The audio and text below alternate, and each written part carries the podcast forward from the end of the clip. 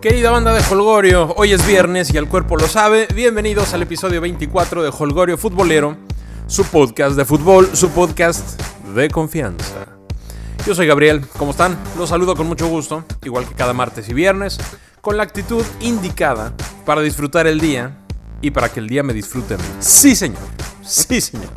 Hoy vamos a platicar, querida banda, de cuatro goleadores de la Liga MX con características y trayectorias completamente diferentes. Los cuatro primeros peldaños del escalafón al día de hoy incluyen a un argentino mexicano, a un peruano, a un colombiano mexicano y a un chavo tapatío de 22 años que la anda rompiendo en Pachuca. Pero antes, quiero platicarles brevemente, brevemente, de los únicos dos partidos que vi a mitad de semana. Ya saben, tuvimos jornada de media semana, la jornada 10 que no se había podido jugar el, el fin de semana del 19 de septiembre por las causas que ya conocemos se jugó ahora a mitad de semana. Y hubieron resultados interesantísimos, ¿eh? Pero bueno, yo solo vi dos juegos, no quiero inventarles cosas que no son. Vamos a platicar de los que sí vi. El primero, naturalmente, es el Pumas León. Porque después de 700 partidos, mis Pumas ganan, gustan y convencen a gran parte de la afición.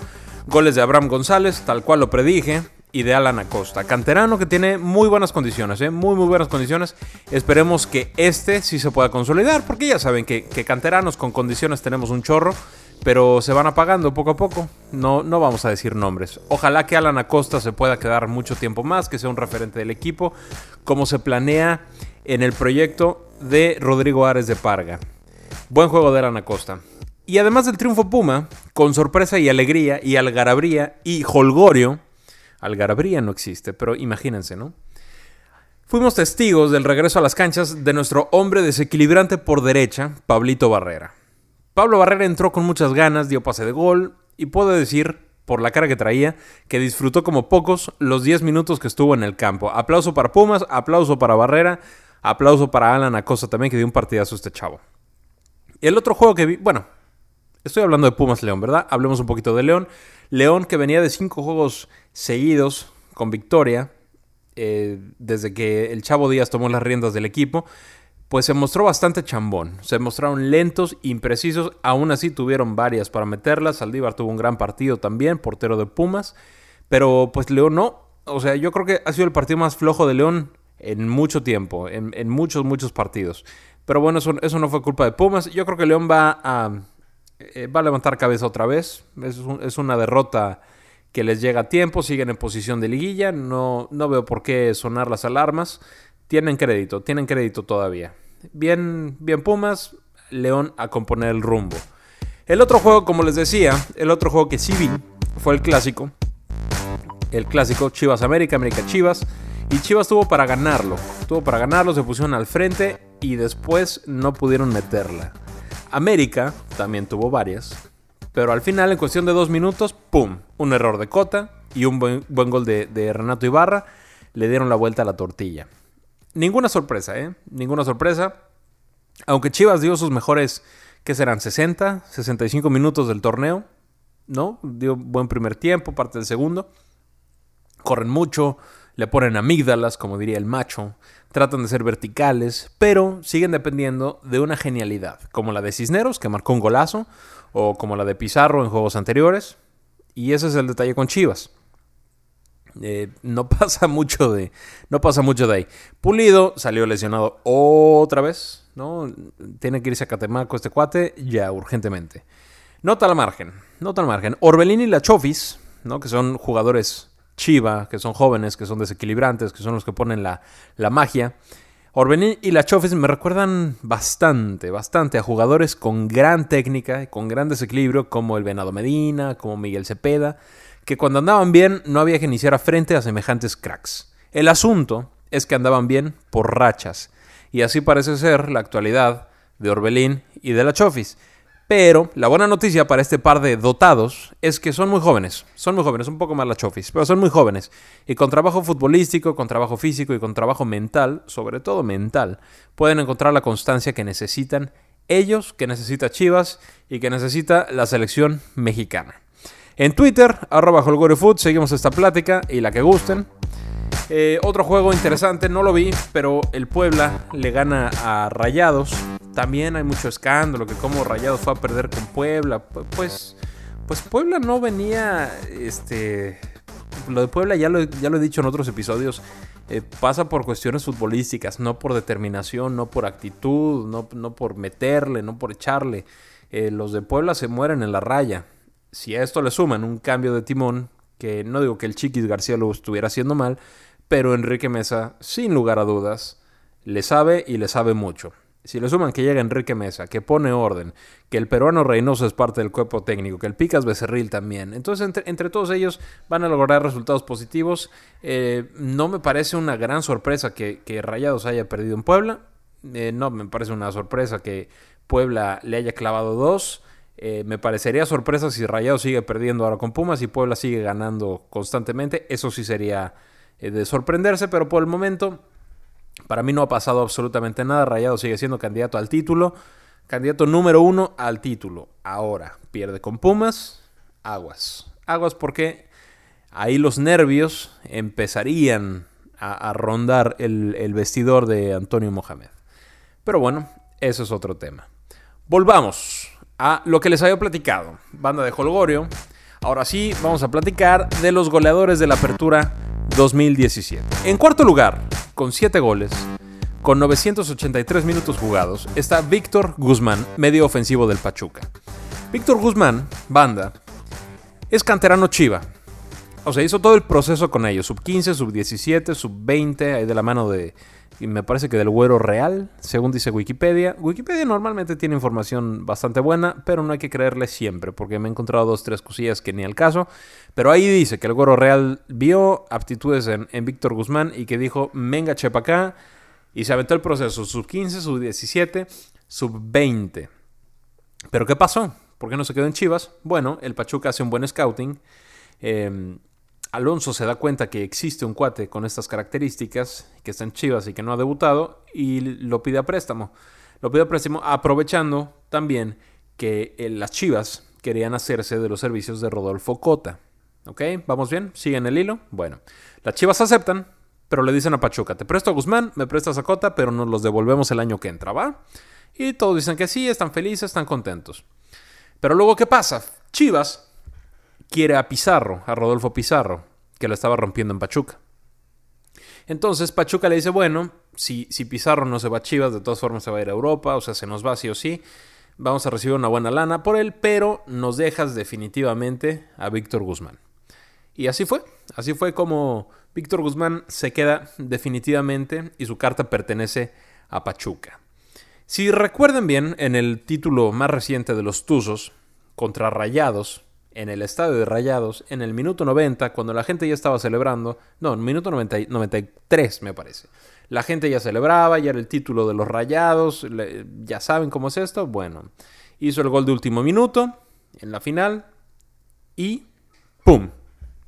Le da el título a, a los Tuzos del Pachuca. Y después se ha convertido en un personaje sumamente importante para el esquema del Pachuca, porque no solamente es un máximo anotador, también es el distribuidor de juego, es en el que descansa el juego. Tiene, tiene más jugadores, tiene, tiene al burrito, tiene al Shaggy, en donde descansa, que son los que le meten, y él tiene un poco más de, eh, de, labor técnica, tiene un poco más de imaginación, de creatividad en el medio campo. Entonces Guzmán ha sido una grata revelación para, los Tuzos y, para varios, ¿no? Eh, él juega como medio ofensivo, sin ser propiamente un enganche. Entonces, ¿por qué lleva tantos goles? Bueno, la magia radica en dos aspectos fundamentales. El primero, Guzmán tiene la determinación y la sapiencia para hacer que la pelota cruce la línea. Se escucha fácil, pero a diferencia de la mayoría no se vuelve loco cuando encuentra un balón en el área.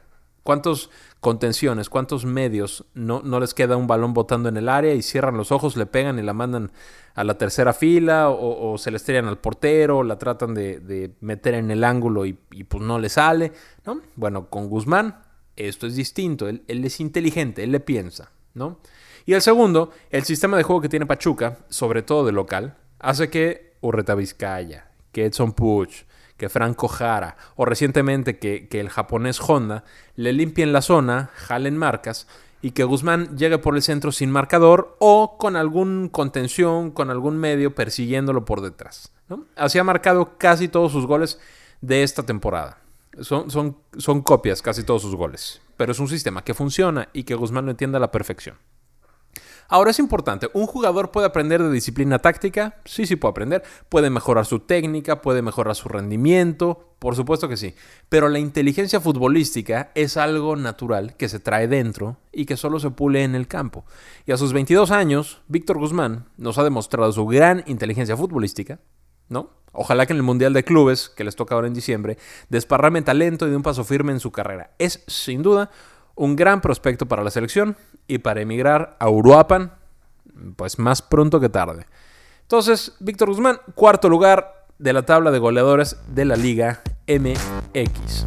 En el tercer lugar, en el tercer lugar viene Avilés Hurtado, un tipo fuerte, ágil, inteligente y sumamente rápido. No es muy alto, pero sí muy rápido, que tiene 30 años. Es colombiano por nacimiento, es mexicano por adopción y por elección. Bienvenido Avilés Hurtado. Ha hecho goles en todos los equipos que ha jugado, ¿no? Hizo goles en Pachuca, que es quien lo trajo a México, hizo goles en Jaguares, hizo goles en Cholos y ahorita la está rompiendo en Rayados. Lleva siete tantos al día de hoy. Ahora, no estamos aquí para inventar un análisis exquisito donde la explicación de su auge es clara y transparente, ¿no? O sea, ¿para qué armamos rollos?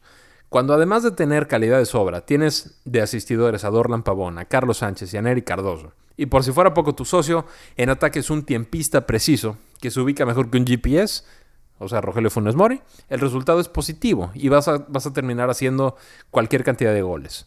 Entonces la calidad de Avilés Hurtado le da para estar en la élite del fútbol mexicano el día de hoy. ¿no? ¿Recuerdan cuando jugaba todavía con Cholos el golazo de chilena que le hizo al Atlas? Si en vez de llamarse Avilés Hurtado se llamara Cristiano o Lionel, el Puscas hubiera sido suyo sin lugar a dudas. Avilés Hurtado, pretendido por muchos. Dicen que, ya era del América y dicen que, que también del extranjero. El caso es que Rayados lo tiene y tiene uno de los mejores jugadores de la liga que seguramente les va a servir para alcanzar, para alzar el trofeo.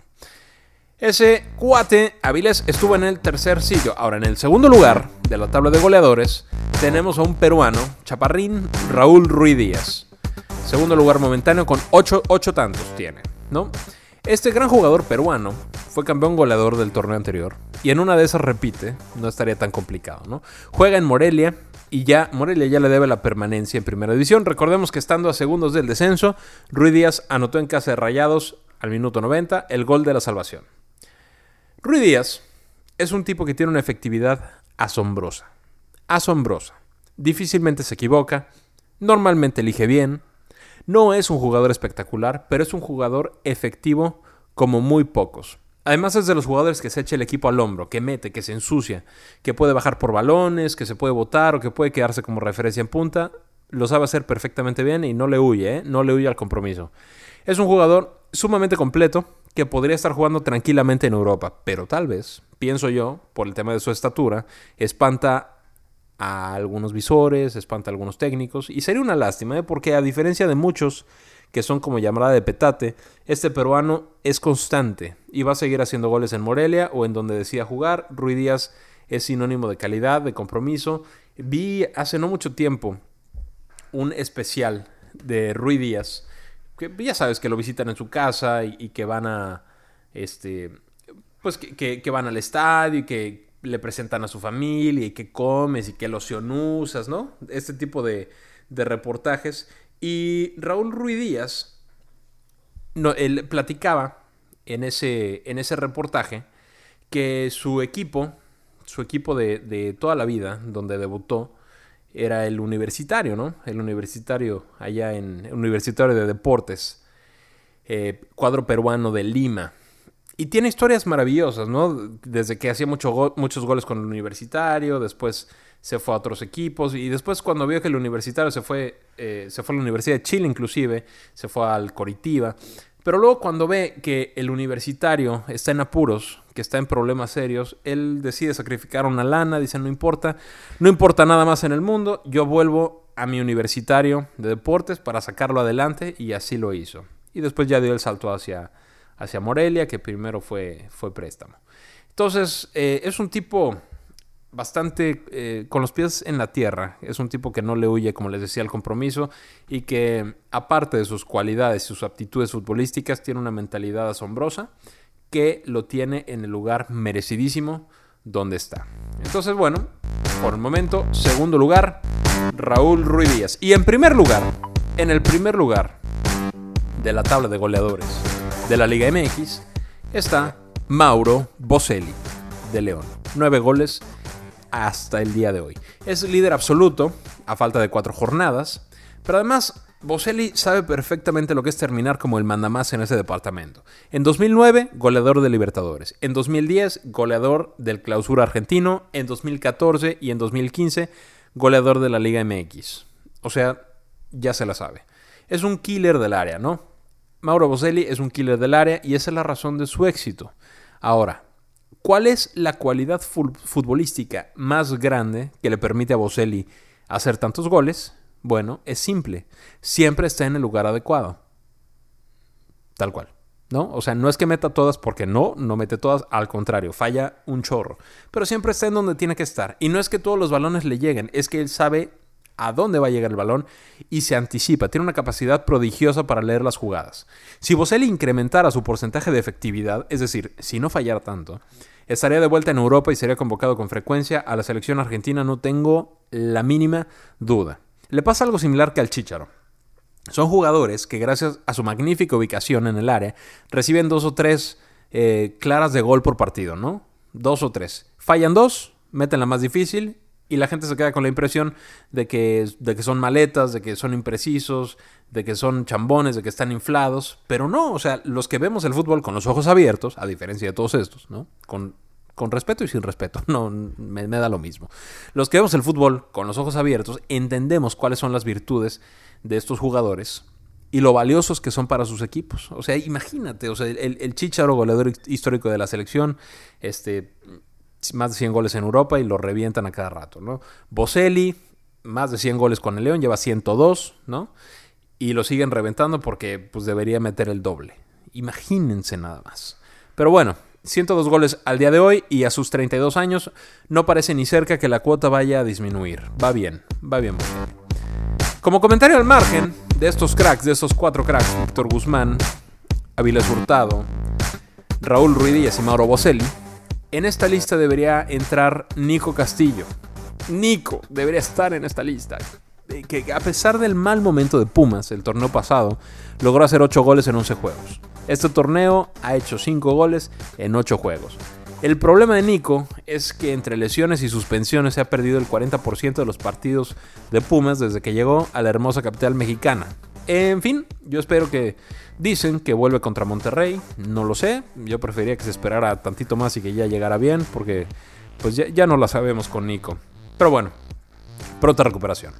Banda de Holgorio, espero sus amables comentarios por Twitter, arroba HolgorioFoot, o por Facebook, que nos encuentran como Holgorio Futbolero. Si quieren escuchar este episodio o cualquier otro, por favor, www.holgoriofutbolero.com.